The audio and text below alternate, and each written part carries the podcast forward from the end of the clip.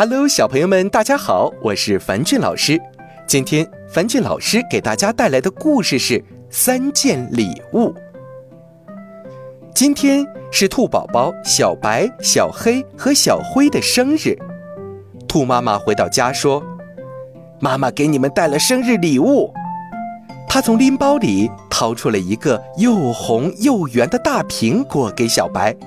小白说：“谢谢妈妈。”他又掏出一个又红又圆的大皮球给小黑，小黑说：“谢谢妈妈。”他又掏出一个又红又扁的小袋子给小灰，小灰说：“嗯，不要不要，这个礼物不好。”兔妈妈把小袋子放在嘴上，吹呀吹，吹得很大很大，哈，是一个红红的圆圆的大气球啊！小灰捧过大气球，可开心了，连说谢谢妈妈。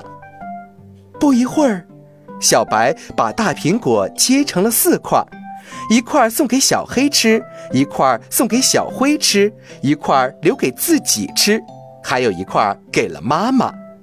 三只小兔吃了苹果，一起拍大皮球，一起抛大气球，都说我们的生日真快乐呀。